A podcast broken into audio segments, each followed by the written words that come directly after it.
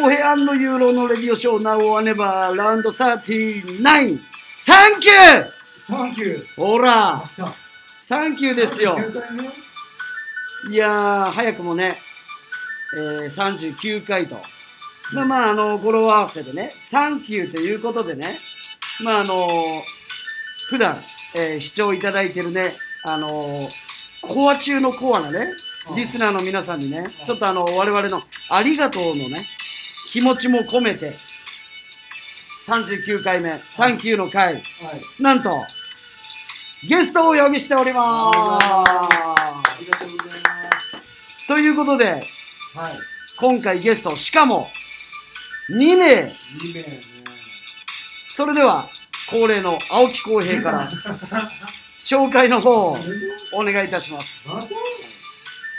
えっ、ー、と、二人とも福岡出身で、福岡出身、何部屋えっ、ー、と、え佐渡 ヶ嶽部屋。えー、二人ともはい、中学校が一緒で、はい。西区、沢田区、これだけ、俺、また聞き、聞き始めたの。はい、紹介せえ。沢良区でございます。沢田区のはい西福岡中学校、西福岡中学校出身。さらに高校も、九州高校出身。はい。九三大附属九州高校出身。ここまで聞けば分かると思うけど、はい、安倍ちゃんとはい、誠です。はい。ありがとうございます。あーそうそうお願いします。いやここうまくならんね、ー、ほんとよ。西区？区っていう。あんた何聞きようと。いやいやね、あの、そんな、俺。えー、ね、両面に来ていただきました。はい。ね、阿部智和選手、そして樋口誠選手、初の、えー、ナウアネバ登場ということで、そう。ね誠はもうずっと出たがりやけどさ。なんか意外と、まこっちゃんもなんか、ちょっとラジオ出てえかもみたいな。最初から聞いてたっす。本当に？はい。あの車の移動とか。あそれこそアウェイの移動中。とか。で、うん小林さんと連絡する機会があったんで、うん。俺もラジオ。おヘビーリスナーですよ。マジか。コアファンじゃないコアファンコアファンやねコアファンがね。3級回後半出場。すごい。いや、すごいな。このタイミングえ、で。安倍ちゃんも聞いたことある？何回かです。すみませんけうんど。いやいや、いや、それ、もう、それがまさに、あの、そういう返答がね、あの、意外としみるけん。そう。あ、何回か聞いとくれとったいね、みたいな。そうそうあそだってもう、ほんとね、あの、もう初老のね、おやっさんたちがね、ああでもない、こうでもないっていうね、楽屋トークのようなね、あのロッカールームな、ね、感じで、今回も、えーキーステーションをですね、ウォッチシーアパレルショップで、ね、過ごしてるわけなんですけれども、う。は。はいい。はい。安倍さっきちょっと話聞いたけど、うん安倍ちゃんもう14年、14年です。そうね終わりましたね。14年終わり、次だけそう15シーズン目。すごい、15年目って。さらに驚くのはい。が、誠がうん7シーズンもやっとったっていう、そうよ。いやちょっとびっくり。まあ、そのびっくりっていうのは、ある意味その、誠とかその大学生の時とかもさ、あの、ピックアップゲームっていうかさ、はいあのね、ある意味その大学の時とかも、まあなんならその、高校の時もそうよね。そうですね。ユーロさんとうん高校の時から。そうよねはい。でさ、あの、ユーロもね、あの、福岡銀行にも大体全額預けながらこう、シュート打ちに行きよったけどさ、もう。もう、うん。あの時ぐらいが一番預けてるんじゃない一番預けとったもう今ではねあこいつこれしかないと思ってみんなみんな避けてからさみんな避けるけんもうなんかもうシュートの軌道こんなになってね、全十字やる前やろ、それだまあ、前十字やる前ね。け。やろ、うん。だけど預けに行った時に全十字やっとうけん。いや違うそれはあんたとのワンオンワンで前十字やってや。だけど、その時それに預けに来たよ。あれあれ預けじゃない。あれは預けるはもうあのいよいよリリースの瞬間やけん。もう体がもうほんと全額うん。ベッドしと全額ベッドしとうぐらいのねうん。傾き方であの相手選手の体に当てながらってやつやけどさ。であなたとのやつはドライブの一歩目の踏み出しでブチってちぎれたんですよ、うん。そうそう。だけど預けに行こうとした一歩目じゃなかったねそうね。いやまだ預ける前にうん。ガンガン肩で削りに入るけんまずこっちは。あ 言ってもね、あれうん。接触ないけん。あ 接触ないけんだよ。そう。一度も。そう。あのまさかのオフェンスのこいつ絶対すこ抜きしちゃうと思った一歩目でちぎれるっていう。そう。ただその時履いとったバッシュが傭兵のお土産でハワイかグアムかなんかでなんか買ってきたなんかジョーダン8もうこれパチモンじゃねえかいなと思って。さ うん。であのちぎれていったと思ってとりあえず靴脱ごうと思ったらその一瞬のさ一歩目でさ靴がもうパケ取ったの、それ、傭兵のせいや。うん、。傭兵のせいかもしれん。ここに来て。そう思うよ。そう。まあでもあのそれがねあの正規のものやったとしたらやっぱマイケル・ジョーダンかユーロかってやっぱ。1試合でも靴をもうダメにするっていう。まあそんなことどうだっていいんですよ。どうだっていいね。どう。いや今回このゲストにね両名をお迎えして、まあ、まずあの今シーズン本当にお疲れ様でした。ね。あの、まあ、今日が 6, 6月30日ということでねこう基本的にはさこう B リーグ選手、ね、プレイヤーっていうのはあの大体6月末6月いっぱいでこうこうシーズンが終わるというかね、うん、っていうことが多いじゃないですか。うん、ということもあってねこうある意味こうシーズンの節目というか、はい、そういうところでこう、まあ、今季ないしはそのこれまでのこうプロ生活というか。ちょっとこう振り返りなんかっていうのもね、はい。あのちょっと我々のこう質問を交えながらちょっと聞いていきたいななんて思ってるわけでございますよ。イエス。ね。はい。基本的にさ、海外籍の選手は5月かな。っていうのが多いのかな。その傾向として、その契約の時期とかってあるやん。そうですねねただ、うんでも B リーグの統一契約書の方は基本的には外人も6月1日じゃんあ6月の統一契約書ってあるね。チーム。側と、うんえっと、B リーグに提出するリーグ側とチーム側でね。なるほど、なるほど。いやね、君は6月うん末で切り替わうんるのが普通だとある意味だからこうプロバスケットボール、まあ、選手ないしはその従事するこう仕事される方アンドねそのファンブースターの方にとってはこの1年の終わりの日みたいなねところでもあるんですよ。まあだけ、はい。でも14年と7年過ごしておきておはい、いきなり入ってきたね。うん、は 過ごしてきてなんでかベラベラ喋るけどいさは二人の話を聞きたい、いやもちろんもちろんもちちろん。そうそうその14年7年を過ごしてきた中でなんかこうな自分にとってこのプロの選手とはって聞かれたらなんて答える俺結構これ前もちょっと聞いた話聞いたかもしれない安倍ちゃんと誠の中でじゃあズバリプロバスケットボール選手とはって言われたらもうなんか質問がなんかあのプロフェッショナルのあの最後のエンドロールぐらいの質問しようよね。終わりに終わりにかけての。ポーンいや俺、安倍のプロフェッショナルとはみたいなね、う。んまあまあまあでも聞きたいんようん確かに。それは。じゃあまずはじゃあ難しいと思うけどね。難しいですよサねクッと言うのは。先に俺がどういうことを言いよったかっていうのをじゃあ言おうか。あのプロフェッショナルとは近くて遠い存在っていうのが僕の中であったんですよ。はい。だけど会場に行けばとかうん。ブースター感謝祭とかっていうのはさ近いところでファンと接することができるけど、コートの中に入ったらそのあ圧倒的存在であやっぱり違うなここのこの境界線がはっきりしと、うん、ラインがあるそれあんためちゃめちゃ考えても決めゼリフぐらいの感じで出したやつやろ？いやだけど俺はでも昔からこの話しとあ本当に？プロフェッショナルとはって言われたらもう俺いつも近くて遠い存在、なるほどね。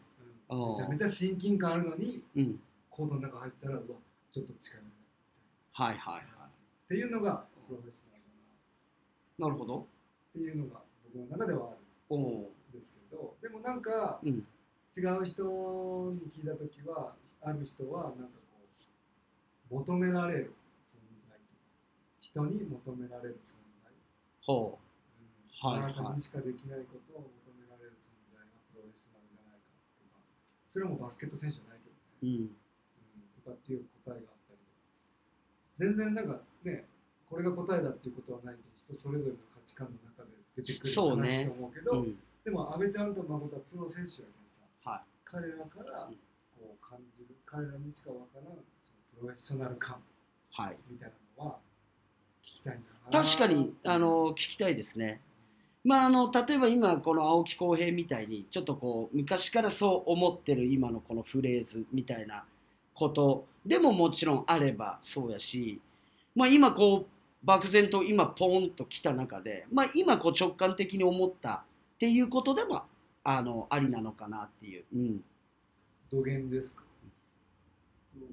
僕は、はい。えーまあなんか、まあ、ちょっとずっとニュアンスがちょっと似てるかもしれないですけど必要とされる存在でいたいっていうのが自分の中でずっとあって、それはもうチームからはもちろんだし、でまあブースターさんたちもこうまあファンの人たちもいるじゃないこの選手が好きっていうのもあるし、まあ、チーム、うん。このチームが地元のチームが好きとかいろんなこう形はあると思まあ、全員が全員、まあ、僕のことを知ってるわけでもないし知らない人たちもいるしでも好きな人たちもいて。で僕がまあプレーすることによって自分そのブースターの人たちの生活に影響する、じゃあいいプレーしたり、えー、と試合に勝ったりすると次の日、まあ、ちょっとウキウキしするとか子供たちもあの選手のプレー見て次の日、あのプレーかっこよかったから阿部選手のあのプレー真似しようっていうのがある存在でずっといたいっていうのは僕の中であるんですよね。でそれはなんでかっていうと僕、まあ、小中高と福岡でバスケットやってまあ言うたらその日本の中ではもう僕ちっちゃいとこでずっとただ単にやってた、ね、県県大会とかぐらいが泊まりなんで全国大会も小中高で出てなかったもうちっちゃいエリアの中でスーパースターみたいなぐらいだったから、でもそれをこうもっともっとこう外に出したいっていうのもあったしやっぱそれを支えてくれた人たちがこう僕が頑張ってるから応援してくれるし、で僕が頑張ってるからなんかそれ見てまあなんか、まあ、お特に親なんですけど、まあ、ウキウキしてじゃあなんか買ってあげたりとか。っていうかまあそれ親だからし当たり前なんですけどやっぱ僕がこう頑張ってると何かしらこう生活自体が家族自体が雰囲気が違うっていうことだからやっぱりいろんな人家族もそうだしいろんな人の中で存在が必要とされる存在でいたいっていうのがあるから、まあ僕はまあこうプロになって、えー、と北海道千葉富山にいたんですけど必要とされるとこに僕は行きたい、まあやっぱ必要とされるとこでプレーするのが僕が一番やりがいを感じるから。そうね。それを常に選択肢のな一番最初。まあプロ選手だからお金だったり、まあ、環境だったりいろんな選択肢がある中で僕はそれが一番必要とされてる感が一番強いところに、まあ、何チームかの選択肢があった時は絶対そこに行ってますね。で僕はもう別にお金が全てでもないと思ってるからその選択肢を今までずっとやってきて失敗してる感じではやっぱないから僕はやっぱその選択肢をずっと選び続けてる。おー。なるほど。えー、なるほど。うん。でもお金大事ですよね。ま まあもちろんもちろん。うん。あプロ選手としてはあいやいや評価の一部やけど評価の一部だから。ただやっぱこの現状としてなんかねあるチームないチームっていうところがあってそうそうなんです。そうチーム最大限の誠意が他のチームのミニマムやったりすることもあるし、はい。今はまあ B リーグがこう成長期なんで確かに。まだこういろんな差がある中で、うん。まあ、何を選択肢の一番とするかその選手それぞれです。そうね。でもお金は大事。もちろん。お金大事です。じゃあちょっと続いて、樋口選手もらえますか？えっと、僕、なんか、何年か前に浩平さんとこういう話したねがあって、多分その時と、なんか、まあ、いろんな状況変わって思うことも変わったんですけど、ここ2、3年でそれが、なんかこう、はっきりしてるなっていうのがあって、なんか当たり前のことを当たり前にできる選手とか存在が、やっぱプロフェッショナルだなっていうのをすごい感じてて。で、まあ、ここ2年ぐらいで自分が、まあ、もともとプレーするチームがなかなか決まらない時期があって、大阪ずっと過ごす期間もあったんですけど、そこで改めて思ったのが、基本の大切さ。で、2年からプレーしたんですけど、やっぱ試合を通じて感じるものが、やっぱ基本的なものが多かったので、やっぱそこがそもそもの基準として、まあ、当たり前にないといけないっていうのが僕の中であって、もちろんそれはファンサービスもそうだし、他の部分であの社会的貢献だったりもそうなんですけど、その部分がまず当たり前に来ないといけないなっていう部分があって、まあ、その当たり前のことをただやってるって見せるんじゃなくて、まあ、当然かのように、まあ、当たり前かのようにやるっていうのがやっぱ大事じゃない。大事大事じゃじゃないじゃあな。岡山おかね若干ね岡山が入ったね語尾じゃなでじゃあ今日ねあのできる限りもらいましょうか。そうじゃな。そうじゃな。いそうじゃなそうじゃないそうじゃない。アイザックそうそうじゃな。あことが7年か。すげえな。いやちょっとねえそう誠の7年って自分ではさはい。どういうもうあっという間？いやでも長、そのなんていうんですかね7年やったっていう自覚は正直ないですけど、はい。チーム決まらない時期がすごい長かったりしたので、なんか7年やったなっていう感じではないです、だし周りがやっぱりそれこそ14年いたりあの石谷さんも14今年年じの14そうね。ゃないですか、でいつもオフシーズン一緒に練習する人たちはそういう人たちばっかりだったのでなんかいや少ないなとは思うけどなんかそこまでいければな一緒のこの十何年いければ倍やけんね。うん。まあそういう意味ではさ今あのオフシーズンということでね、うん。あの両選手はこう絶賛こうワークアウト中でもある中でさ、ね、そういったちょっとまたワークアウトの話とかっていうのもちょっと後でこう聞いてみたいんやけど、ね、今誠がそれこそ、ね、倍の14年やっと選手とそのさシーズンオフの時にこうワークアウトやりながらやっぱこう選手間でやっぱ感じることとかっていうのもきっとあると思うしさ、ね、今こう当たり前のことを当たり前にやるっていうのがさそれがじゃあ例えばプレーだったとして、ね、その中で改めてファンダメンタル的な部分を見つめ直すみたいな話とかもあの感じられたっちゃけど、まあ、そういうことがさこういうそのワークアウトとかでねあのまたこう細かくねちょっと後々聞いていきたいなと思いつつね。まずあの安倍ちゃんのさはい。このプロとはっていうところでさ、まあ、本当にこう存在感というか存在いわゆるまああのねあのシンプルに例えるともうなんかこう太陽のような存在じゃないけどさみんなを照らすみたいなね、うん、っていうさそういうこうなんかこういわゆるプロバスケ選手のスキルテクニカルな部分とかっていうさ部分だけじゃなくてね、うん、このプレーがねあのワンプレーがなんかその人を変えるかもしれないっていうかさ。ねそのひょっとしたら今日の試合しかそのあの人は見に来ないかもしれないみたいなさ。マイケル・ジョーダン風に言うとさ。なんかさ、うん。いやそういやもう二人、まあ、安倍ちゃんは特にもうなんか、い異様な雰囲気をさ異様な雰囲気ってちょっと表現悪いけどだいぶ悪いよね。異様な。ってなんか独特のそう独特の雰囲気を醸し出す選手で、はい。誠は、まあ俺は嫉妬権でもその安倍ちゃんもまあそうやし俺嫉妬権こそそういう目線になるかもしれんけど、うん。まあちょっとこう雰囲気のある選手なのかなって思ったけど逆にさ2人がさこう感じるあこいつなんかちょっと違う空気感あるなって。いい方でねそのチームメイトやったのか対戦相手やったのか分からんけど、まあ、こいつはちょっと雰囲気あるやつやな。こいつはなんか違いましたねみたいな。選手っておったと日本人です日本人でも外国人でもまあこういう話するとねやっぱ大体外国人にななりがちなんやけど、まあ、あえてちょっと今回日本人で、うん、なんかそのおったわ僕はやっぱ今まででなんかそのなんかこう雰囲気も含めてまあみんな知ってるしいや当たり前でしょって思うんですけどやっぱ富樫ですかね。とかおー勇気は、まあ、練習も3年一緒にやってるし、うんうんうんうんそのなんか独特な雰囲気とスイッチの入り感とか、うん。オフ感もそうですけどうん。オンオフの入り感がうん。ちょっと独特かなっていうのがえあったですね、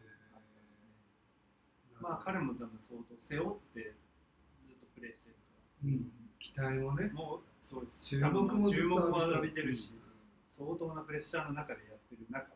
そうね。大体こう試合通してあの整髪量とかってかなりやっぱつけてると バリ使ってる。やっぱバリ使おう。あね。あそう。ああんなに固まらんもんね。そうそ固まらんですね。うね。あれがもうちょっとでも乱れようもんなら。はシュート入らない入らない。いあそう。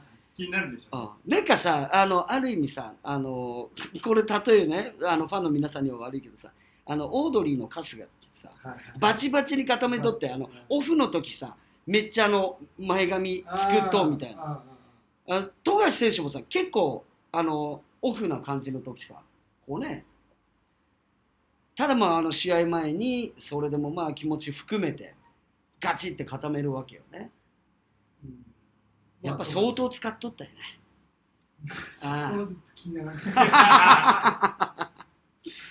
富樫ね。なるほど。うーん。じゃあまこちゃんは僕はでも B1 の選手はあんまりあのこう見る機会とかこう対戦する機会が少なかったので、うん。どっちかというと B2 に石川海斗おー FE 名古屋で、うん、プレーしたね。で、まあ、B2 で何試合かを対戦したし、まあなんか、なんていうんですかね、こう、どっちかというと、こう、存在感がすごいっていうのはあるんですけど、こう、なんていうんですかね、ゴリゴリの存在感っていうか、っていうのじゃなくて、ちうん。ょっとふわふわな、ふわふわなんていうんですかね、こうちち浮かれてるわけじゃないんですけど、こうチームで陽気っていうか、はいはい陽キャはラ的な存在でプレーすると、ガラッと変わって、いへえなるほど。一回ねだけどそれこそこの前サトシの試合を佐賀で見に行った時にはい。ちょうど FE と試合やって、はい。石川海うん。僕があのファイソーっていう T シャツとかいろいろ作ってるじゃないですか、あれ一番最初に買ってくれたのが石川海斗で、マジかへえめちゃめちゃ買ってくれたの7万円分ぐらい買ってくれたそんなに？よめちゃめちゃ買ってくれためちゃめちゃ買うやん。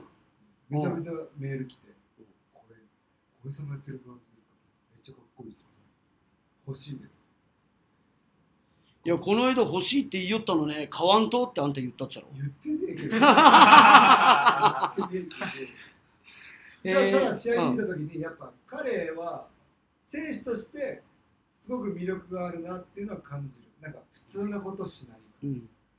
もちろん普通なことしたいしたできる場面もあるし、はい。でもあなんかなんつうと表現正しいか分からんけど多分分かるけどエロい感じな部分がある、うん。そこ見とうだそこやりたい。そうねプレーにこうエロいまあ色気があるというかさやっぱり、りまあその得点もね取れるしうん。やっぱりこうアシストっていうかさ、まあ、パスのね、うん、あのそのセンスというかそこ通してくるみたいなね。そうそうそう。もうひ魅力の一つやと思うし、そのノールックパス一つとも、はい。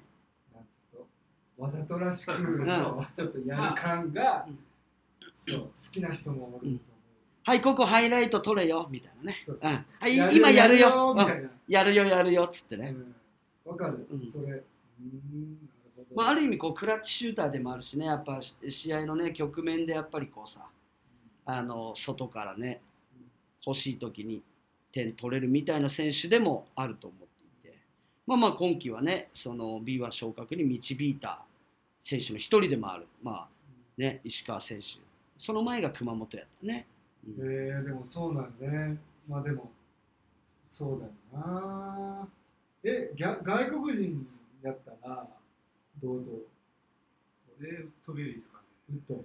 ああテレンス・ウッドベリまあ、半シーズン半分、1月から5月ぐらいまで一緒に奈良でプレーしたんですけど、まあ、はい。雰囲気も、チームの雰囲気も自体もガラッと変わった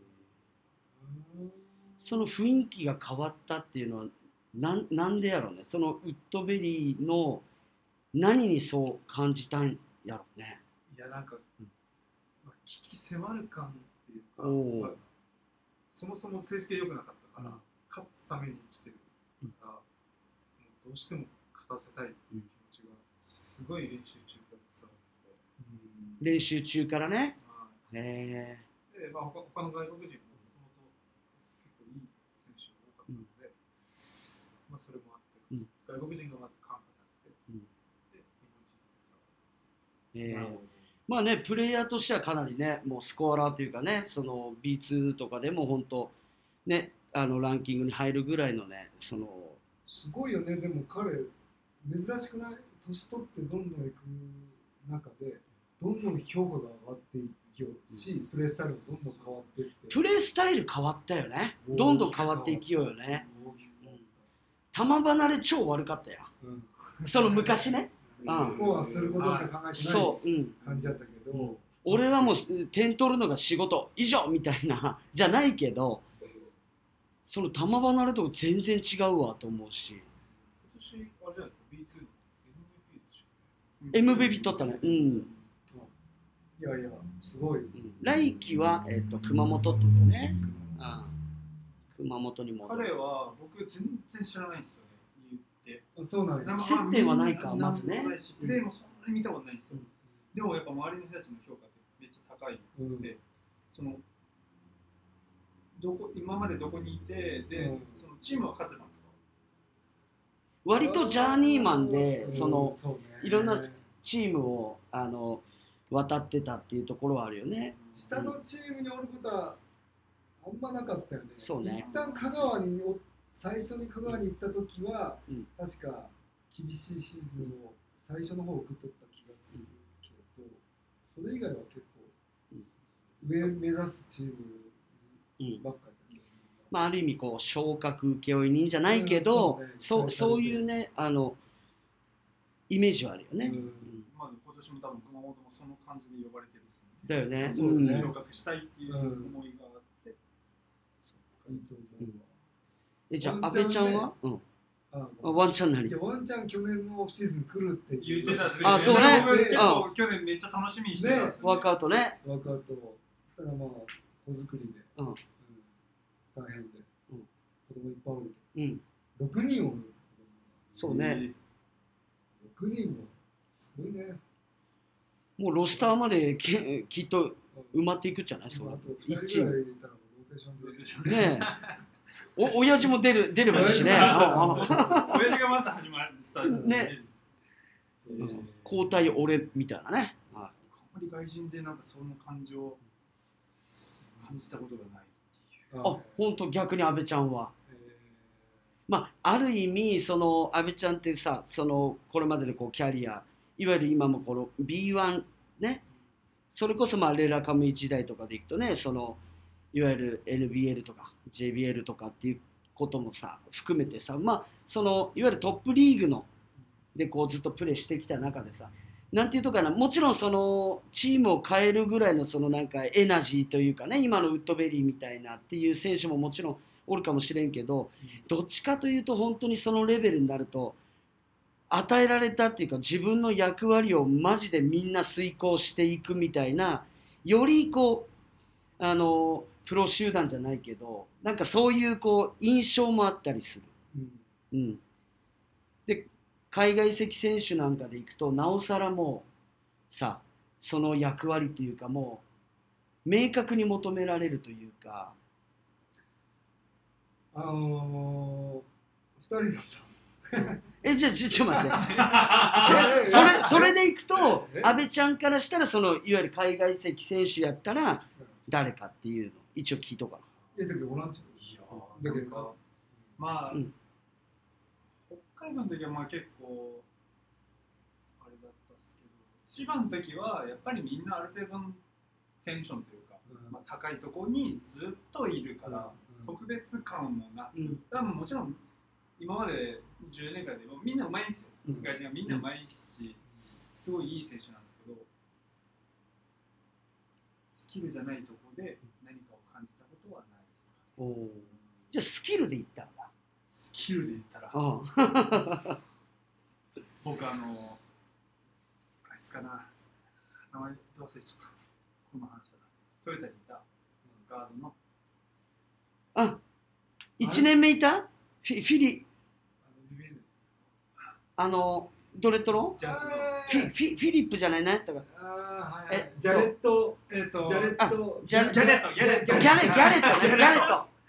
ギャレット。ギャレット。はい。ああギャレットは。あいつっすかね。ああいつはその僕一緒にまあ練習とかしないからわかんないですけど雰囲気はめちゃくちゃあったっすね。へえー。かっこよかったしかっこかっこよかったです。プレーあのそれこそおしゃれって感じですね。花が花花あったね。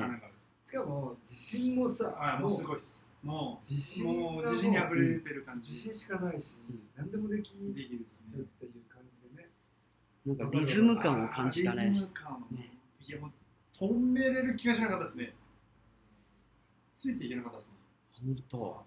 あギャレットだなキレも半端ないしリズムも変だし全部裏取られてた感へそれでね行くとさクリス・ポートもやばい。よえいやいやとんでもないよね。本当ね。あれでも NBA 残れんちゃけん。まあまあまあ。ギャレット。ギャレットがね。ギギャレット、ギうん、ギャレットみたいな感じ。すごい世界とよ NBA ってやっぱすごいな。ね。そっか。まあ今今のところねこうそういうまあ一つ二つこう質問していったわけやけどさ。うん。あのちょ次じゃあ俺さちょっとテーマとしてね、うん。うん、まあ2人のあの人となりというかさまあ最初に言ったけどねあの実は中学高校とね一緒。お二人は一緒と。小学校違うの？小学校違う違う。でも地区は一緒なんよね。そうそう。小学校別々なんですけどそこ中学校で。校区が一緒。はいうん小学校どこどこ？僕原西小花西僕有住小有住ああ なるほど、うん。大してなかったろうなも。う あーっていうほどね。絶対知らんやろ。絶対知らんうん。あそこね。ありありずみなんとかモンキーズとかやなかった？なんかミニバスとかねいやなんか名前なかったっすよ。あ本当に？僕たちも原西小ミニバス。BBC うん。バスケットボールクラブ。クラブ。いやあのそのさあのこう人となりの中でねまあその中学高校一緒とであの安倍ちゃんはそこからさあの大東文化大に行くと。でさっきね安倍ちゃんのこう話の中でこう高校まではうん。その全国大会にも行ったことないと。うん。の中でこのこの町のみたいなさことをこう自分ではねね。うん、って話したけれども、うん。大学に行ってとんでもないことを起こしてきたわけや。安倍ちゃんね大東文化大で。えだってえっとそれこそ4年そのラストイヤーなんかってその個人タイトル安倍ちゃん何個取ったんやったっけ？5個。インカレインカレで5個インカレで5個ってもうむちゃくちゃやん。めちゃくちゃ。むちゃくちゃやん。えちなみに5個は何と得点？得点スリーポイントディフェンススティール。かなの、えー、と MIT ですははいはいはい。ディフェンスって何？誰が決めるか分かんないですけど。ディフェンス賞みたいなディフェンス賞があったんです。へでスティール王。あスティールなかったっす。えっ、と最優秀得点スリーポイントディフェンス MIT ちょっと待って。え？え？優勝してないよね。優秀じゃないです。でも最優秀だえっ、と優秀選手です。あ優秀選手得点。得点スリーポインスリーポイント。トディフェンスす人気投票みたいなすごいね MIT は多分なんか投票みたいなのするんですよ。ねあの見に来てる人たちの印象に残った選手。はいはい。でそれは安倍ちゃんはそうそう。うん安倍ちゃんいやいやね。でさそのうん。いわゆるさあのこのリスナーのね中にもねそのじゃあ高校までねその全国大会行ったことないとかっていうさ子たちっていうのはもちろんおると思うわけよ。でこの大学でさ結局さ一気にそのまあ全国的にはね一気に頭角を現した的なさ時期でもあるわけや。結局五冠取りましたって。化け物やけんはっきり言って。ね。ね。まあその当時ねその AT 竹野とさうん、竹野昭友、まあ、現在、えー、エベッサか、退任した。うん。ね。うん、AC としてねあのやってたあの2人のね、まあ、それこそ福岡コンビでもあるしさ、まあ、超ねあの見物だったわけなんやけどさでその大学でこう互換してからので、まあ、レラカムイ北海道に入っていくわけよね。うん、でそのその大学の時にこう大きく変わったことってあると？そのあ安倍ちゃんの中で。でも僕行ってもう完全に一回挫折したっすおお、そう。あそう。うなんなら僕3年まで B チームなんで、マジで？あ、そうなんや。は4年で、まあ、3, 4 3年で行ったり来たりしてたんです。えっと A チームとマジかよ。一軍リーグ。とかは出よったと。で、ほぼそんなに出てた。最後にちょっと出てきてめっちゃ活躍するぐらいになってます。3年でやっと。それちょっとマイケル・ジョーダンの流れやね。それノースキャロライナの。うんキャロライナのえー、でもそうやったんや。そうです。3だか年までら僕だから1年やっぱ僕その町で、まあ、福岡でしてで大学入った時にその外国人のコーチだったんですアメリカ人のスペッカーで自分で取ったくせに僕なんかその時はシュート下手くそだったんですよ。そしたら「お前いらない」って言われて。お シューートうまくないからいらないいやお前取ったよだからもうこいつムカつくなと思って。こいつ見見返してやると思ってそこで来たそこで、まあ、さらにこうちょっとハングリーさが出たんですね。もともとハングリーやけどね、阿部ちそうですね。ちなみにその当時の秋友は割と若い時から出出てた。だから僕の代は、うん。僕以外は、えっと特待で入ってる僕以外は、えっともう一人いたんですけど、もう大体試合出てたんです。あそう。1年ぐらいからも、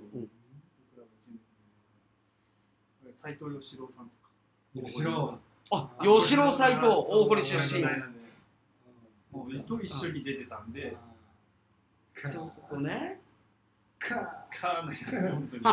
そうか。だから、なんかまあやっぱ悔しいじゃないですか、うん。試合みんな出てて、結構、えー、とその時延べ学2人と、長崎日誌のやつと、で大堀2人、もう一人いたんですけど、まあ、行って、まあ、試合もまあまあ普通に出てるし、えでもその話初めてやったね。そのうん。ねその大学で一度こう挫折というかね悔しい思いもしたと、うん。まあ、確かにあの阿部ちゃんのさこうプレースタイルってさ高校のねあのとにかくさまああのハンドルというかねもうハンドリング、まあ、ドリブルのスキルとかっていうのももうちょっとおかしいぐらい高いしやっぱりあのこのドライブのなんかこうボディバランスっていうかさえそれも決めるんやっていうかそのやっぱドライブの印象っていうのもやっぱり強かった、うん、っていうところでいくとその大学でそのコーチに言われたやっぱりその外角からのシュートとか、ね、ミドルレンジジャンパーみたいなことって確かにそんなになかった、そんなになかった、うん、もう大学4年でシュート本部何回書いたか分かんないぐらいマジで？へやばいもう言うたらもう迷走してる中でもっとこうかなもっとこうかなって。であの時ってこうじゃあシュートをシューティングコーチみたいな人いないじゃないですか、そうね。だからどう変えるとか基本ないから。え、それさ、阿部ちゃん、どういう感覚で変えてたと思う？いやーなんかまあとりあえずどうやったらまっすぐ飛ぶとかこうかなこうかな。もう試行錯誤自分の中で試行錯どっ誤しから打つか打つかとかタイミングとかもそうだし。へもうなんかね、そうね、もう筋肉でちょっともんね。え、うん、ダーン。飛んでポーンみたいな。確かに。もう無駄のない筋肉すぎてさ、まあ、ある意味サイボーグとね故障されるぐらいねあのもう失った体のね阿部ちゃんやけどまあそんな実感が時があったんやね。からのじゃあ4年でこのタイトルってとんでもない1年を過ごしたわけやね。とんでもなかったですね。ねえ。確かに。えじゃあ、すんなり4年になった時は試合出れるようになったんや。まあそうですね。上の先輩たちが抜けて僕の代になったんでまあそのまあ言ったら3年4年のこうシーズンの間うん。で、まあ、しっかり定着して。定着して。へえ。まあだけどまあそれでいくとねこうウォッチシーというかねこう今に見てるよというかこう反骨的というかねこう何クソっていうような時間も多く過ごしたんだと。大学で。ね。いや言うたら大学もそうだし高校とか中学校もやっぱり大堀でもないし、うんうん。第一でもないし、こうやっぱトップにずっといなかったから、うん。そういうさなんか劣等感みたいなやつがあったと。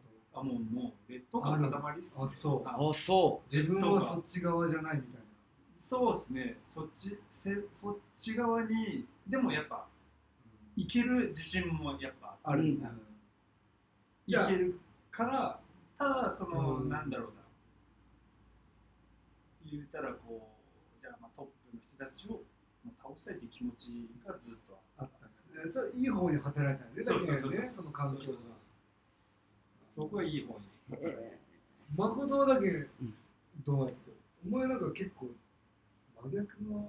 まあそれこそね高校ねきあの九三大九州から九州産業大学に行くわけや、はね。でそのいわゆるそのリーグとしては九州でのリーグ。やっぱりこううん。高校から大学その進学するかどうかで、まあ、ちょっと家庭事情もあって、うん。進学よりも就職したいってかもしくは専門学校行きたい方で、そもそも監督と相談した。ん。ですよ、あじゃあバスケットでバスケットでやるつもりは最初はなくて。俺その話覚えとう気がするもん。思いつか？うん、あの高校生の時の。西福岡中でバスケしよう時。誠進学どうすると？みたいな。俺俺それ覚えときあね。うん。ごごめんご続続けてください。はあの、うんいわゆる理学療法士、うんトレーナーとかって言われる方に、はい。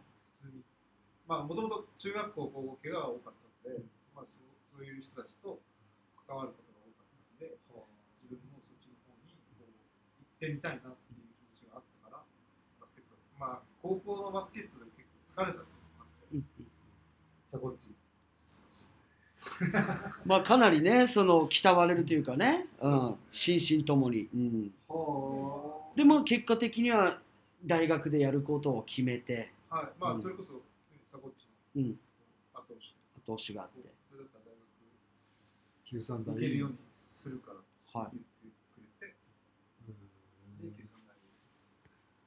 でこのそこからこう大学4年をさねこう九州リーグっていう形でこう過ごしていくわけやけど、はい。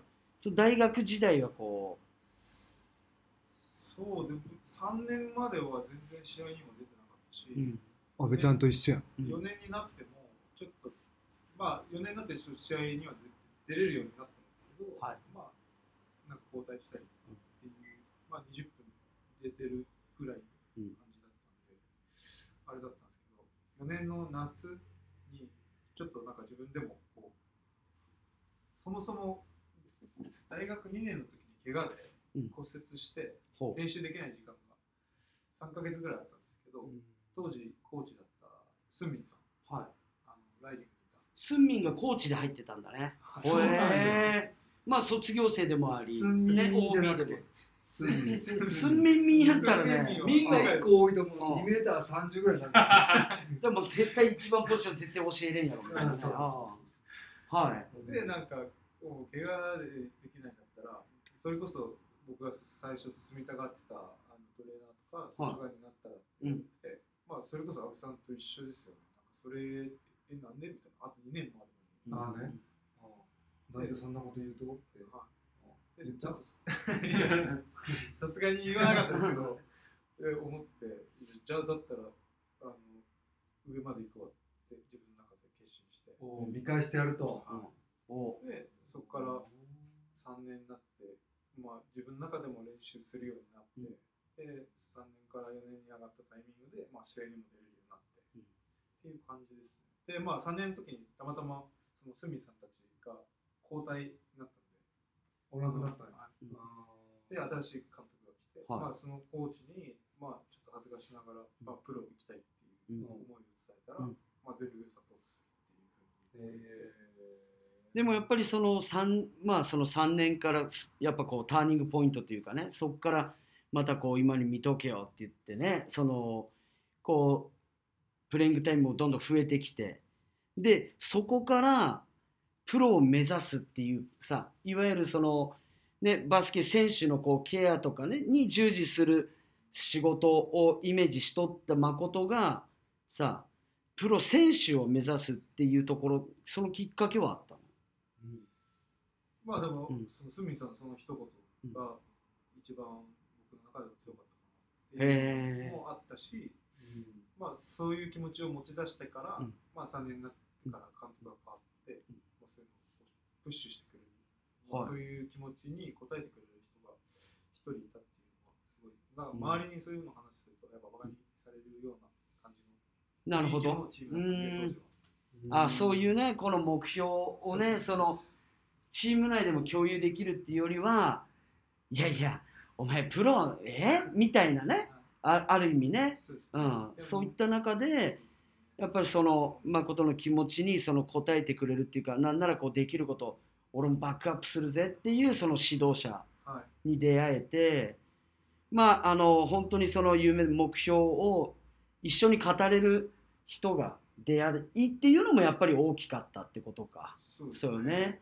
そういう意味ではやっぱあの今現在でもさその大学、まあ、勢力図というかさやっぱり圧倒的に関東リーグがレベルが高いとされてるわけじゃないですか。実際ね。うん。まあ、関東関西。で、まあ、九州なのかな。っていうのはまあ年によってはさいきなりねあのさ九三大がいきなり決勝行きましたみたいなここととかってさ超前にあったやん。あれ節政さんの頃とかっけ？違う？三九三大とかがガン行った時点休校は？高校？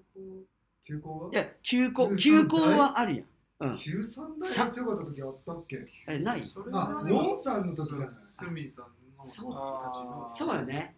うん。でもそっれでもか。そっかなんか聞いた話ではベスト16とかあぐらいであそううんそうですね、エイト、なんか慶応としたってエイトか。エイトか9ぐらいだったそっかそっか。まあ最近ねその関西でねなんか年によってはいきなり天理が行きましたとかな行きましたとかっていうねことはあったりするけどやっぱりそのどうしてもまだこう関東にこう集中というかねやっぱりレベルとしてはっていうところも気なからずあってそのさこのチームメイトとそのなんか夢を語れる、ね、場所っていうのがなかなか少なかったっていうのはでも俺それ少なからずあると思っていて、うん、サトシもさあの本当高校のねあのからその大学でサトシは福岡大に行って九州リーグで。ただその時にその川面さん、ね、元ライジングのキャプテン。とこう一緒に過ごすことがあってやっぱそういうこう話を聞いてくれたりとかっていう中でその自分の目標をやっぱりここを諦めず目指していきたいみたいなやっぱそういうあのターニングポイントっていうかやっぱそういう時間っていうのをねそういう話聞いたことあってさ、うん、いややけん九州強くしたいとよ。まあそうっすよね、福岡県人とか九州に住んでる人たちはみんなやっぱ九州強かったらいいっすよね。ね。ううん。ん、だけど僕は個人的にやっぱ本当九州リーグ大学応援しできることを応援したいなと思っていて。まあできるだけ関東関東はしょうがねえか。でか関西に行くかどうかの人までをまずなんとか九州残ってっていうところからでも、うん、あとはでもやっぱりその誠の話じゃないけどそうやってこう今の状況が自分らのチームがとかっていうことじゃなくてさなんか志をねこう高く持っていくためにそれでいくと何も選手だけじゃなくてそれの指導者っていうかねコーチっていうのも常にこうみんなになんかこう笑われるかもしれんけど夢語るじゃないけどやっぱそういうねコーチ陣とかっていうのもどんどん増えてきてもらったらさあのそういうふうにねこうみんなでシャーみたいな見ていけるんじゃなかろうかとも思うし、うん、まあ本当各大学もねなんかあのその環境面とかっていうのもすごいあの良くなってる近年なんでねその大学の設備というか、うん、なんでちょっとね今後はちょっと九州もね応援したいななんて思ってますよ。昔はやっぱなんか関東に行かなきゃ上に行けないっていう意識のやつがあったじゃないですか。あったよね。まあ、関東行って、まあ、活躍すれば、じゃああの時は JBL JBL どに行けるっていう流れ、えー関東に行かないと入れない。っはい。ていう感じだったんです。そうね。でも今はそうじゃないじゃないですか、うん。普通にこっち側の大学生とか、うん。はい、何人かも。んいるよねいるよね。まあうん。あの B1、B2、B3 考えたらうん。結構いるし。九州東海とか。うですね。九東とか結構ね B1 で頑張ってる選手とかもいっぱいおるし。誰あの林選手とかわかる？滋賀にうん滋賀にいた。で新潟に行ったのかな林選手。あとはあの長野。一番ポジション。三河とかにもおったね。長野、うん、選手とか、うん。おっとおっと。でまああの そういう大学もそうやしね、うん。うん。まあそんな中でねその安倍ちゃんはその大学でのタイトルっていうところでさはい。このねその苦節こう大学時代も過ごしながら誠はね、うん、そこからまあプロになったと、うん、まあ最初はあのいわゆるトライアウトからっていう話だったわけじゃないですか、はいまあねさっきの阿部ちゃんの JBL の話にしてもそうやけど、まあ、当時はその JBL とかっていうのは基本的にこう開かれたトライアウトなんかっていうことってないわけじゃないですか。やけんある意味そのインカレの4つぐらいに残るぐらいの成績とかっていう中の限られた人がトップリーグにっていうのはもうその昔からあったよねイメージとして。あったうん、であるならばそのやっぱトップリーグでプレーしたいんだったらやっぱり関東の大学行くっていう流れもあったけどまあ今のこのねその誠のプロへの変遷の中でいくとさトライアウトからこう決まっていったっていうそのねトライアウトっていうものがさ今はあるし、ね、そこから特別指定選手とかっていうね、まあ、昔アーリーエントリーとかさそういう制度っていうのも今現在ある中でその場所だけじゃないぞと、うん、っていうまあ目標はね作っていけるわけやけどさ。阿部ちゃんオファー来たと。あのその後レバンガ行ったよね。はい。ほぼほぼ全部来て本当でなんでレバンガだと？ほぼほぼ全部来たん？その当時？はいそら五冠やけん。五冠ってさもう。ほ他のタイトルあと誰が取ったとみたいな状況やけどね。三冠とかでもその時の。もう2個がリバウンドとアシストだったんですよ。う。アシストは2本ぐらい足らなかっあた。2位？2位。えマジで？リバウンドは？リバウンドは。リバウンドしたらやばいですよ。やばいね。普通に言っとったらやばいやばいねでなんかさあの SNS かなんかでこうちょっとこう見たんやけどさあのその時のこの五冠の時にさいわゆるそのインカレでその副賞というかその当時、あったね。なんかもらった。うん、何もらったと。で五冠だったらなんかめちゃめちゃもらったんじゃないの？5個もらったんですよ。やっぱ5個もらったんだ。やっぱ個人賞に1個ずつあるね。もともとあったんですよ。副賞としてああの電機メーカーさん？三菱かな。三菱さんがが引き継いで。たん。はいはい炊飯器とか。炊飯器。炊飯本当に炊飯器とかあの電子レンジとかトースター、トースター。あとは布団乾燥機もなんかもらった。し あと多分 DVD DVD プレイヤー。あのインカレ MVP 俺もらったけどその時が DVD プレイヤーだったよ。らあそうなんですか。い僕らの時広瀬撮ったんですけどもうめっちゃでっかいテレビでしマジで？広瀬ってあの渋谷の？たあそうそうあはいはいはいはあいつが優勝してうん。MVP だったんで。時代やえ MVP なんて？がテレビです。あテレビ。もうでも。DVD プレイ。ヤー MVP で。あんた？しょぼくない あそう。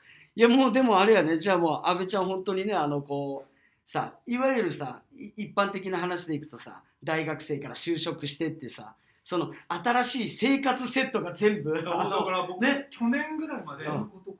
電子レンジとか電子レンジとトースターはあのまだ持ってる。マジへでえ炊飯器とかは変えたんですけど、うん。えっと、でトースターと電子レンジと、まあ、布団乾燥機使ってないからただ単にあるだけなんですけど、は持ってるマジでへえないね。なんかやっぱあんま使わない。あそっち？劣化してない。劣化してない。なるほどねなるほどね。やっぱその記念としてとかっていうことだけではなくね。いやでもさそれよりも、うんなんでレバンガっていうのが気になる？そうだけ今さっきと同じあの必要とされてるとこ。一番。一番。そうなんや。だけどまあ当時レレラカムイ北海道よね。その安倍ちゃん入った当時はレラカムイ。レラカムイそう北海道で僕が2年ぐらいでまあ会社が一回変わってそうね。まあ潰れてうん。順面も変わってって感じです。えその時にえ全球団来たってほぼほぼほぼほぼね。うおーそのレラカムイのやっぱりその決め手っていうのはまあさっき言ったようにこう求めていただくっていうこと。そうですね、うん。あのーまああの時って、えー、まあ三菱トヨタ日立パナソニックとかまあうん。大企業、はい。ででその下に、えー、と JBL の栃木と,、うん。えー、と北海道だけプロチームはいはい。が入ってたんですよ、うん。参入してて。でまあなかなかプロチームはこう上に勝てないが多分1年ぐらい続いてで中身は僕が入ったのが2年目だったんですよ。うん。法律うん。で1年目織茂さんだったり酒井さんだったりうん。何かトヨタの選手がいたんですけど、うん。前最下位で、うん。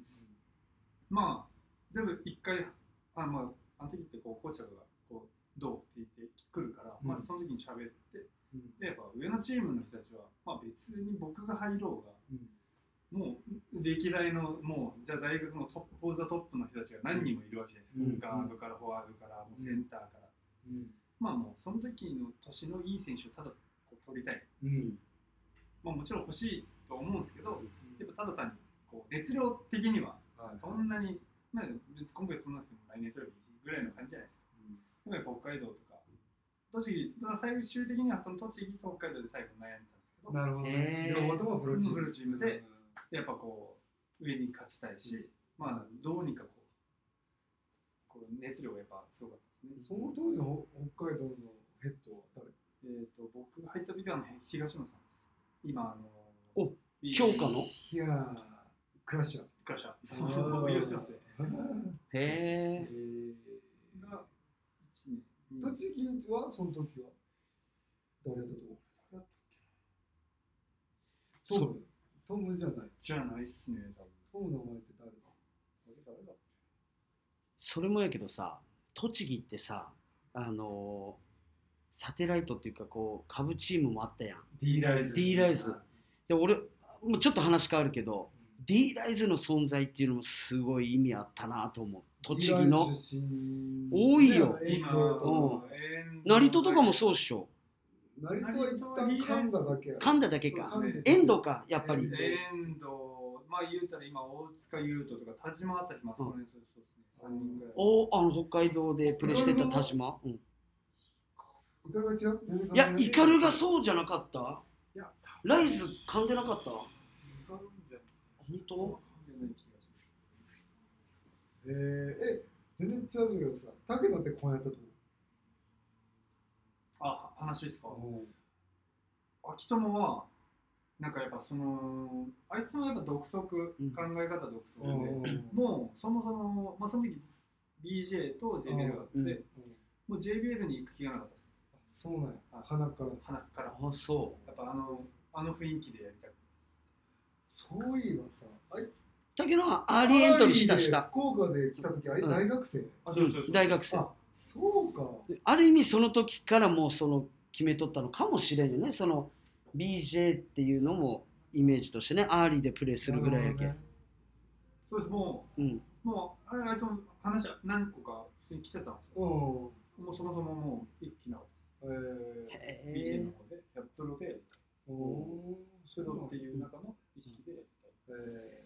そういった意味ではその阿部ちゃんレラカムイとさそのブレックス栃木っていうのはその JBL の中でもあの唯一のプロチームとしてでその 阿部ちゃん1年目ぐらいの時のさ JBL って他のじゃあその栃木と北海道以外のチームでやっぱりこう午前中仕事してみたいなことはやっぱり選手もやりよった？その、やってる選手もいたですね。うんあのー、多分僕僕まあそのチームに入ってないからわかんないけど、話聞く感じではやっぱり午前中ちょっと仕事してるっていうそのチームのうん。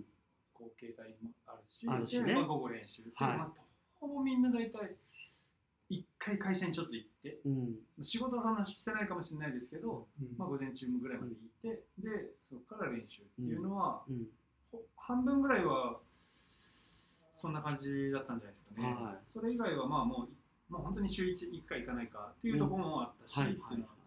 それこそだけ B リーグになって以降はそういう人たちはもうねほぼおらなくなったと思うけど、うん。ギリギリまでそういう人たちもいっぱいおったんじゃないうん、ねだけどやっぱ阿部ちゃんのそのルーキーイヤーぐらいの時っていうのはさやっぱまだその選手の中にもそういう人ってでどのくらいおったんかなって今ちょっとふとねそうそう思ってちょっと聞いてみたっちゃけど。いやもう逆に、まあ、あの時は、まあ、僕たちプロチームでプロ選手でやってたんですけど、他のまあ企業チームでプロ選手いなかったんで、うん。基本的には。そうよね、うん。社員か契約社員だったんで。はい。そうやろ？だけどさ今の選手契約形態ががまずそうやけんね、うん、だけど阿部ちゃんたち以外の選手がさ14年目何年目っていうのそのキャリアの数え方ってさ、うん。プロ選手のキャリアの数え方じゃないね。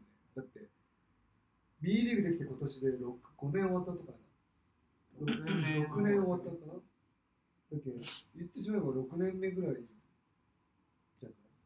プロとして。プロとして、うん。その前はだって社会人なわけうん。企業の。まあまあねその雇用形態としてはね。プ、ロバスケットボール選手ではないわけ、うん、でそれで言うさこう、まあ、モモチベーションまでは言わんけど、やっぱりそのプロっていうその考え方とかっていうのもやっぱりその時代によって少しあの違いってあったと思うわけ。うん。ね。あのまあそれがさあのモチベーションって言えるのかどうかもわからんけれどもさ、うん、まあ今ねその B リーグってまあ本当にもうプロリーグなわけで。まあその前にねその BJ リーグっていうさリーグもあった中でね。まあ基本的に BJ リーグはそのプロ契約としてやっていくわけやん。ね。だけどまあ今となってはさもう B リーグ6年とかって言うけどその当時のねその乱立して乱立というかさ日本柱というかね、うんその国内にトップリーグが2つあるっていう状況、うん。まあこれがその FIBA からはかなりあの非難をされてしまったっていうことでもあったりするわけやん。うん。で、まあ、B リーグが生まれた。でそういう時代のある意味その変わり目を生きたわわ我々じゃないですか？という、はうん、だから俺そういう部分っていうのもちょっといつか話してみたいね。話を聞いてみたいし、うん、それやったらあの契約社員やった人たちに聞きたい。うん、そうそう、うん、ま まさにね、うん、そうそうそう。へえみたいな話多分あると思いやだからもうそうん。のチーム、まあチームっていうかもう会社。うん、会社ごとでみんな違うと思いますそうよね。僕が一番聞いてるのは日立が一番きつかったです。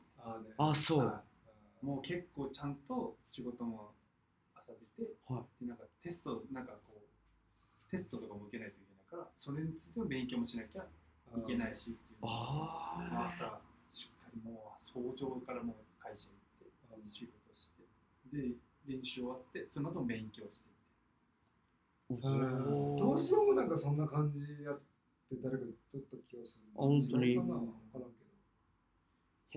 いやねその時代なんか本当に時代の変わり目っていうかね、うん、江戸から明治みたいなところでもあるやん やっぱ大きくか大きく変わったみたいな、うん、そうそう。そこでのなんかいろんなこうズレだったりないいろんなものが多分交錯しとうと思うけんさ。ど。社会的地位は築き上げたよね、B リーグで。うん。だってそれまでのあのプロ今の選手たちのインスタグラムやりよったと思うけど、その人たちだってめちゃめちゃ少なかったもんね、もう何百人の世界うん。代表クラスで、うん。でも代表クラスで何百人って寂しいやん。まあ、あとやっぱりこう選手がプロとしてこう発信するっていうそういう感覚も変わったと思う。当時なんかよりも。自分が発信することについてもね、うん、まあ環境面とかも含めて、うん、まあ本当ね今のその B リーグっていうのはやっぱりこう右肩上がりでこう人気も含めてさうん、増えていってると思いますし、やっぱプロ選手はモテると？モテるんじゃないですか。で僕は思いますけどね。僕がプロ選手じゃなくてそそこら辺にいてもモテないだろうしプロ選手だからやっぱちょっと見てもらえるっていうのはなるほある。もうあると思ってるんです。どなんかそういうさモテたエピソードとかあると？モテたエピソード？北海道の時がこうそのまあそのブースターさんとかですけどバレンタインデーの数がたもう3桁言ってたんで。マジで？チョコが100個以上来るってこと？100個。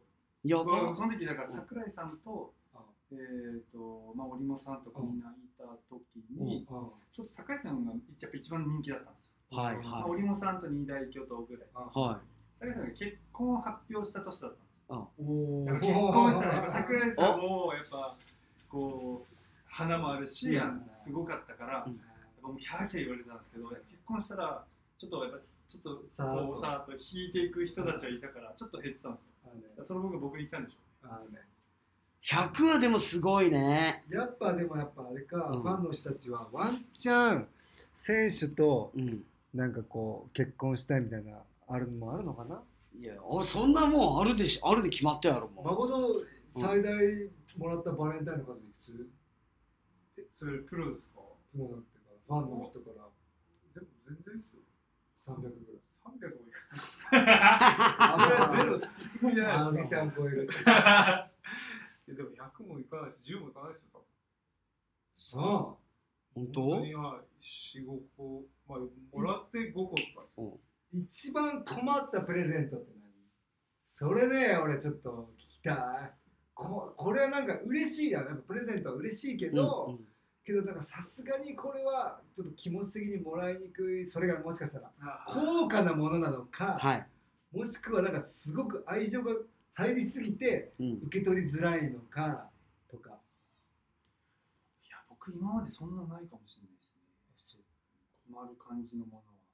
言っちゃあさあの嬉しいよ。基本的に根底には感謝うん。があるんですけど、うん。チョコレートと手作りってうん結構食べづらいやん。手手作りよ。うん。なんかもらいづらいよ。それやったらなんかこうゆなんかベタにゴディバとかなんかちょっと高いチョコレートとかもらった方がはい。まだねうん。食べやすいけど、うんやっぱ手作りってなるとちょっとなんか愛情はめちゃめちゃ感じるけど、反面ね、うん。食べづらいみたいなとこあるじゃないですか。あ。まあ青木浩平ぐらいになったらいやいやいやまあねなんかもう何入れられてるかわかんないっていういやねそのいやいや常にねそそのプレッシャーの中でね。反感を買ってい。やでもねやっぱそういうこう手作りあったやろだって。あったと思いますね、はい。手作り。食べづらいと思うよ。100個もらった時も僕そんなにめちゃくちゃ塩とか僕食べないから。実家に送りましたいや、そりゃそうよ。は俺もあげたもん。食えん。もうチョコ好きな俺が食いきれんけ、あげた。段ボールで送った。あそうへえいやいいねそういうこうエピソード面白いっすわえ、ファンから一番もらもらった高価なプレゼントってある？昔のさ、バブルの人たちってやばいやん。まあそうね。時代でね。うん。うん。でも、言っちゃさ、ちょっと最近でいう B リーグバブルみたいなのがあるわけ。うん。もうちょっと落ちてきようけど、はい。その時代を感動けんさ、なんかあんのかなって。もらったものでその一番そのいわゆる高額なものって言ったら何？うん。か、うんおもろいものやったらそうねこれ変化球やねんみたいな。うん俺ね、一個あるよ。お何？ちゃウケる。あのあれな、なんて言うかわからんけど、俺ね、よくね、バス移動やったっけ、うん途中でさ、トイレできんところがあったりとかって、俺すぐおしっこしたくなるけん。っていう話をしとったんよ。おうおうそしたら、あのおしっこする、あの、やつ。おしっこ。携帯用の？携帯用の。そうそうそう。しなんて言ったしじみしびん。うん。そう。もらった。あんたじいちゃん扱いよ。携帯。介護用品。そうそうそう。使ったことないけど。いやでも俺俺あのさ1年前2年前のそのライジングのシーズンがあのねすっげえね試合が長長いシーズンやったと。うん、で一番長いやつで3時間半とかいいったんじゃないかな、3時間半超えた1試合だよ。うん。まあそれはオーバータイムも入ったと思うけど、それはね。うん、4時間いくっちゃねえぐらいになりよったわけ、うん、でさ MC ってそこもう席外せれんとよ。そうね。でうん。もうマジで白目向きよったよね。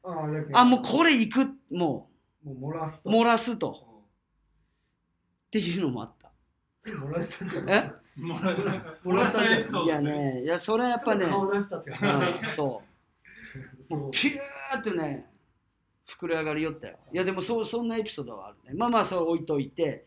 じゃあなんかお二人の中でうわこれはちょっとね高額やなみたいな。とか、えーおもろいなみたいな。ちょっとどっちかを一つ。こうなのバッシュとかさカバンとか。おおバッグとかね。なるほどなるほど。僕もバッグかな。一番高かったの。えー。それもブランドもブランドもの。おビトンとグッチとかそういう感じの。えー。いいな。ぁそれもらったことねえな。市民しかないですもん市民まああんた市民グッチの市民やと思ってた。市民かもしれない。やばいね。うんモノグラムとか入っとうみたいなところね。市民にね。うん。いやでもやっぱ10年とか7年とかなれやいろんな経験をしてますわ。はい。やっぱちょっといろんなねそのファンとのなんかこうなんかその温かいエピソードとか、そういうのもどんどん出てくるはずだし。そういやもうほんとね関わりも深くなるしね。聞いたら聞いた分あの面白いね。エピソードだったりもうプロ選手だからこそみたいなね。こうそういう話ってたくさん出てくると思うんですよ。あとなん。かちょっと次、次回聞きたいのが、ん。オフシーズンやけん取り組んどうさ、うん。なんか阿部ちゃんが最近バイクやったりとか、うん。なんか趣味的なはい。ところえ、阿部ちゃん何やったり？バイクバイク。バイクバイクの免許おゴルフはね、あバイクも行くった。あ、マジ？最近？最近。え、マジで？そうとかさ。中面趣味ほんとそういうのとかちょっと聞きたいね。いいね。うん。誠なんかあってさ趣味ないんですよ。趣味ないん。ですよあんたも趣味ないっちゃそうです。う。うん。そうです。まあちょっとそういうね、話もちょっとまたこう機会ね、ありましたら、聞いていきたいし、そう。はい。なるほど。まあということでね、はあの、まああっという間のね、もう1時間もね、余裕で超えたわけなんやけど、あっという間のお時間、まだまだね、話したいこと、聞きたいことは多いわけなんでございますけれども、いや、今回はね、あの、ラウンド39、サンキュー、ありがとうの会ということでですね、はい。本日はゲストに阿部智和選手、そして樋口誠選手を迎えての Now or Never でしたということで、はいまたぜひ皆さんお付き合いくださいと。はいはい。ということで、お別れの時間となっちゃいました。また会いましょうありがとうございますありがとうございました。